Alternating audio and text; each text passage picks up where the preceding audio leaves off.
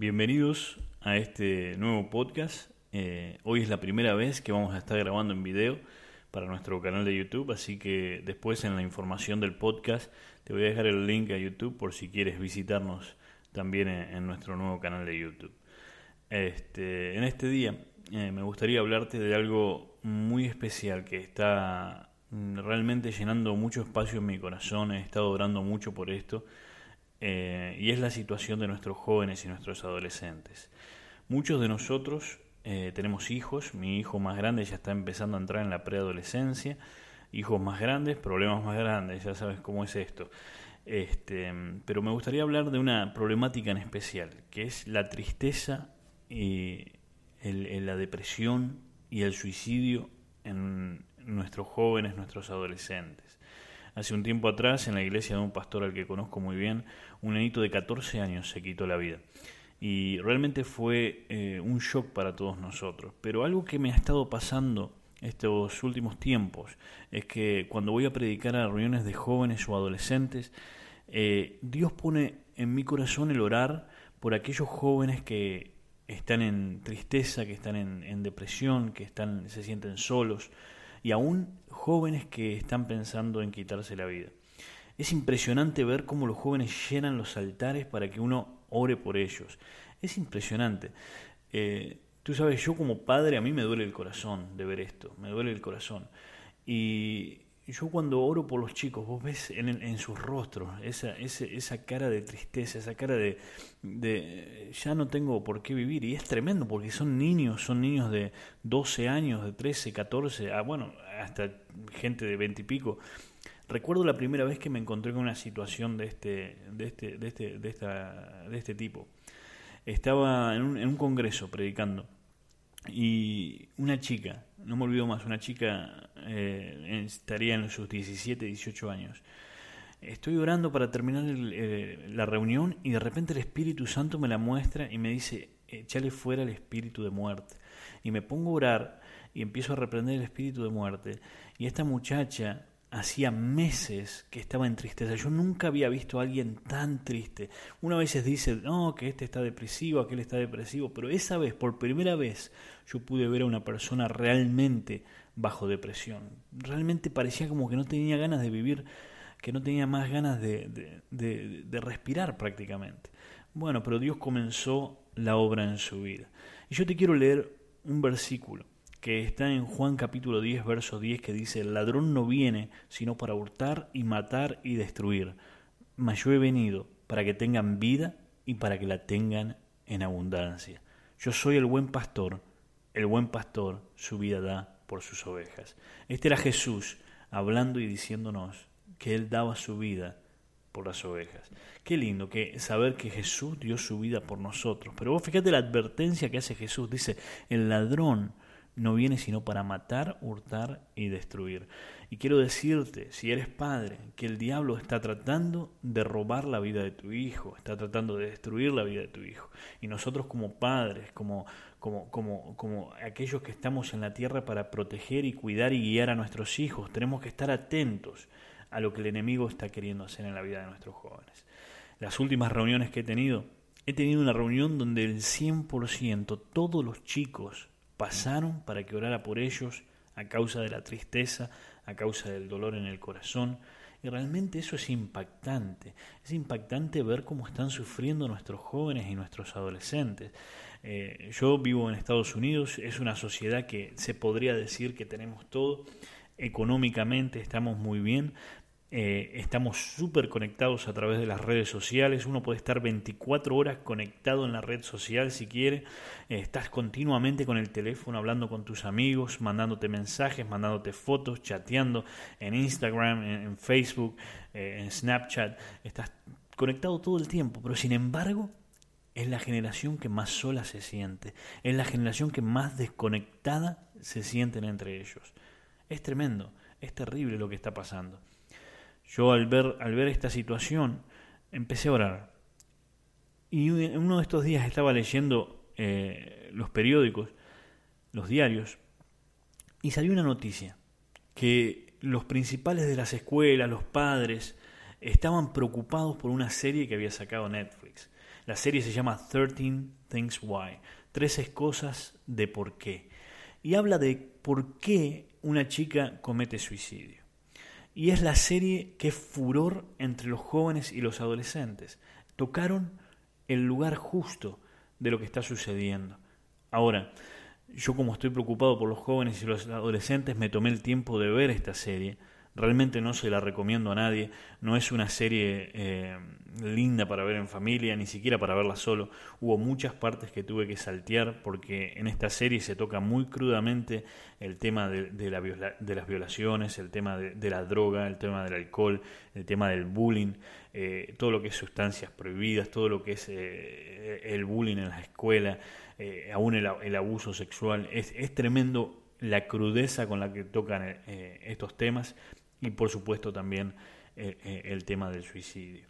Este, pero la vi porque quería ver realmente qué es lo que estaban viendo nuestros jóvenes y nuestros adolescentes y, y es, es una serie realmente terrible, no te la recomiendo, no te la recomiendo que la mires y te, te, recomendaría si eres padre que protejas a tu, a tu hijo de ver esta serie, ten cuidado de lo que mira. Eh, porque realmente en cierta forma hasta es como que eh, hacen un romanticismo de, lo que esta muchachita hace, que en realidad no, tiene nada de romántico o de heroína, sino realmente es muy triste ver cómo deja a sus padres sin su, sin su hija que tanto aman, deja cómo deja el, vacío en los amigos y todo. Realmente no tiene nada de romanticismo o, o de espectacular lo que esta chica hace, realmente es muy triste. Este, pero al ver esta serie también es como que es un llamado de atención a lo que están atravesando nuestros, nuestros jóvenes y nuestros adolescentes en las escuelas, con los amigos. Este, a mí lo que me impresionó de esto, lo que me impresionó de ver esta serie es que al final hacen un capítulo más eh, donde hablan los actores, los productores, eh, los, que realizaron esta película, y todos hablan de la problemática, y en cierta forma es como que ellos tratan de explicar de que hicieron esta serie para traer y, crear eh, una charla para que la gente hable acerca de este tema que es tan importante en la vida de los jóvenes.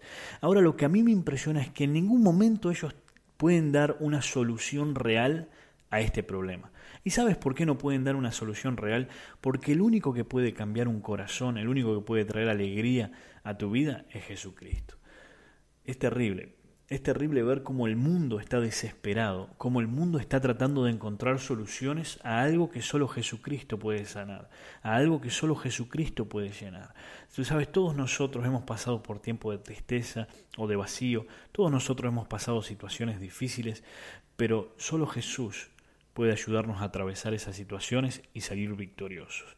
Yo te recomendaría, si eres padre, a que trates de charlar con tu hijo, trates de hablar con tus hijos y ver la situación que están atravesando, qué es lo que están pasando en el colegio. Pero sabes, no vayas como, como a, atacarlo, a, a tú me tienes que decir. No, no, ve con amor, ve que él vea que tú estás interesado realmente, que, que no es que tú estás viendo a ver para que no se meta en problemas, para que no te cause problemas a ti, sino realmente preocúpate por tu hijo. Sabes, yo tengo mi hijo, un día llegó, estaba en primer grado, primer grado, y llegó y me dice, papá, no quiero ir más en, el bus, no quiero ir más en, el, en, la guagua, dirían los, los cubanos, eh, o, en el colectivo. Este, no quiero no quiero ir más a, la escuela en el bus porque eh, me hacen bullying y era impresionante, eran dos niñas que le estaban haciendo bullying, le estaban pegando y todo, y como uno le enseña que a las mujeres no se las toca, que a las mujeres no se les pega nada, él se refrenaba, pero estaba bien enojado porque le hacían bullying y lo atacaban. Y otro día llegó y me dice, papá, tengo un chico en la escuela que me pega, me, me, me dice cosas feas, me insulta. Y nosotros enseguida fuimos a hablar a la escuela. Enseguida fuimos, hablamos con los, con los profesores, separaron a los chicos a diferentes grados. ¿Sabes por qué? Porque uno tiene que tomar cartas en el asunto, no importa qué pequeño sea, porque tal vez hoy es pequeño, pero en unos años eso se va acumulando y puede generar una raíz de amargura en el corazón de tu hijo y eso es terrible.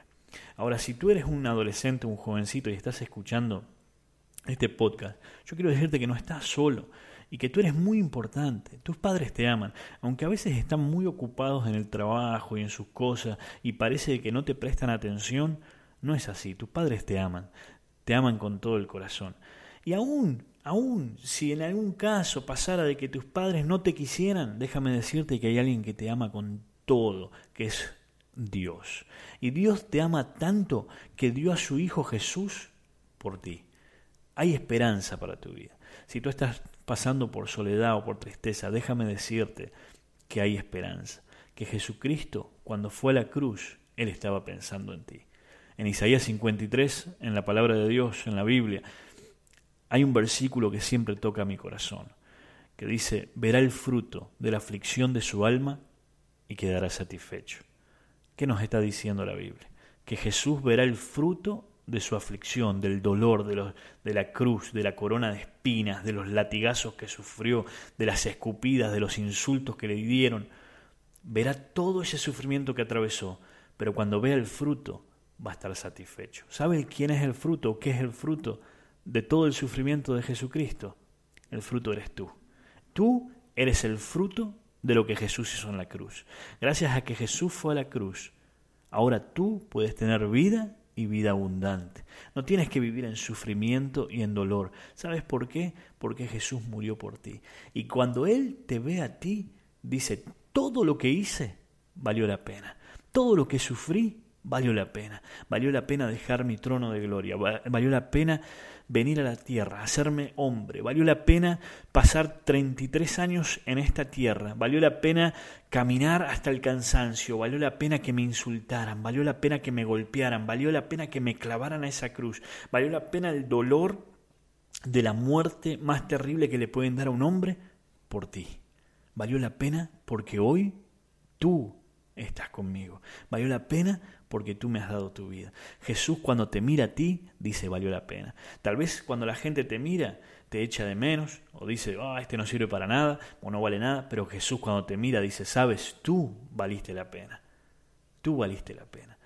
Y yo quiero decirte, si estás atravesando situaciones de tristeza, situaciones de dolor, busca ayuda, busca ayuda. No te, no te lo guardes, no te, no te encierres en ti mismo, busca ayuda para poder salir de la situación que estás saliendo. Yo quiero instar, si eres líder de jóvenes o pastor de jóvenes, que mires a tus jóvenes, que trates de ministrarles, de, atenderlos, de prestarle atención, de, de, buscar cómo están ellos en su corazón. A veces hay gente que tiene una sonrisa, pero su corazón está dolido, están sufriendo. Yo podría hablarte interminablemente de gente a la que uno ha ministrado, que ha orado por ellos, y que de repente parecen que están todos bien, pero después su corazón está dolido, está roto. Y nuestro trabajo como líderes de jóvenes, como pastores de jóvenes, es ir y ministrarles, ir y cuidarlos, porque acordate que el buen pastor, así como Jesús, el buen pastor su vida da por las ovejas. Así que si tú eres un líder o un pastor, un pastor de jóvenes, un líder de jóvenes, tú también, si eres un buen pastor, tienes que dar tu vida por las ovejas, tienes que cuidarlas, tienes que amarlas. En esta hora te quiero invitar de que si necesitas oración, no, no dudes en, en, escribirme. Oración arroba fuego de Dios punto TV. Me escribes ahí y yo me pongo en contacto contigo. Déjame decirte que uno no tiene todas las respuestas. Yo no tengo todas las respuestas, no tengo todas las soluciones, pero sí tengo una mano, tengo un oído, te puedo escuchar, te puedo tender una mano, puedo orar por ti, y, busquemos ayuda juntos, no, no, no, no, no estés solo. ¿Ok? Así que yo te invito a que en esta hora hagamos una oración y le digamos, Señor Jesús, en este día, yo te pido Dios que quites toda tristeza, quites toda angustia, quites todo dolor, toda desesperación. Padre, si hay alguien en esta hora que está pensando en, en, el suicidio, en el nombre de Jesús, yo me vuelvo contra ti, Satanás. Y te ordeno que suelte su mente, te ordeno que suelte su vida, y declaro la vida de Cristo en esta persona. En el nombre de Jesús nos volvemos contra toda tristeza, contra todo dolor, toda angustia, y la echamos fuera de las vidas en el nombre de Jesús. Padre, declaramos el gozo de la salvación en la vida de mis hermanos. Te pido, Dios, que tú traigas gozo y alegría en lugar de tristeza y de luto. En el nombre de Cristo Jesús. Amén. La Biblia nos enseña que el gozo del Señor es nuestra fortaleza. Te invito a que cada día pongas tu mente en Jesucristo y dejes que Él comience a traer gozo a tu corazón. Pon música que adora a Dios, pon música que te llene, ponte prédicas, mensajes de predicadores que te bendigan. Te invito a que visites el website de, un, evangelista que Dios lo está usando muchísimo, que se llama Andrés Bisoni, espiritusanto.com. Deja que esos videos que él pone ahí te bendigan. Busca videos, yo que sé, por ejemplo, de Claudio Freyson, de Carlos Anacondia, de Sergio Scataglini. Eh, predicadores que te bendigan, predicadores que, que llenen tu corazón con el fuego y la pasión de Dios. Deja que Dios comience a llenar tu vida de cosas buenas. Quita lo malo, quita todo eso que estás escuchando, todas esas voces que no te bendicen, quítala de en medio tuyo y comienza a llenarte de cosas buenas. Dios quiere bendecirte. Acuérdate, el enemigo vino para destruir, para matar y para robar, pero Jesús vino para que tengas vida y para que la tengas en abundancia. Que Dios te bendiga.